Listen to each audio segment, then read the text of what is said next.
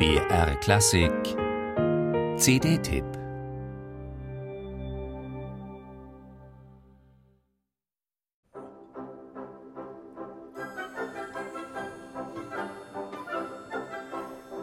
Verdi war 26, hatte gerade mal eine Oper geschrieben und Frau und Kinder verloren.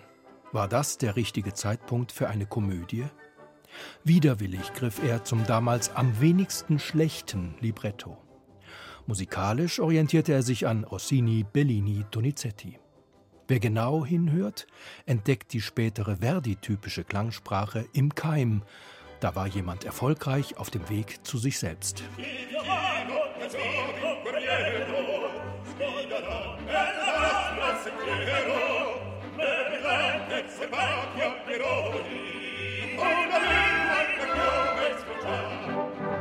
Mit der historischen Fabel vom zeitweilig vertriebenen polnischen König Stanislaus Leszczynski versuchte Verdi sich an einem Melodramma giocoso.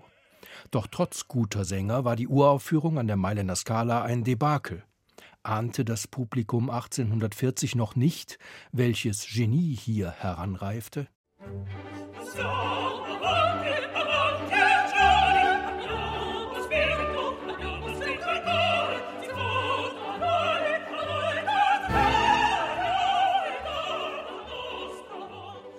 Alle paar Jahrzehnte bemühen sich Verdi-Fans unter den Dirigenten, Regisseuren und Sängern, Un Giorno di Regno zu rehabilitieren. Jetzt bricht Markus Bosch eine Lanze für das Stück. Sein Faible für die italienische Oper hat er auf CD schon bei Oberto überzeugend nachgewiesen. Frisch und dynamisch darf sich die Musik in den Reihen der Capella Aquileia entfalten. Bei den Heidenheimer Opernfestspielen, wo der Mitschnitt auch diesmal entstand, stehen begeisterungsfähige Kräfte auf der Bühne.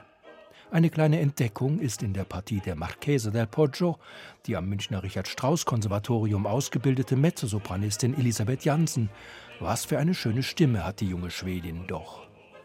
In Zeiten, wo der Raritätenboom auf dem Opernsektor manchmal auch zweitklassige Partituren ans Tageslicht bringt, sollte der außer Falstaff einzige Versuch Verdis in Sachen Komik bei eingefleischten Melomanen durchaus mal wieder Gehör finden.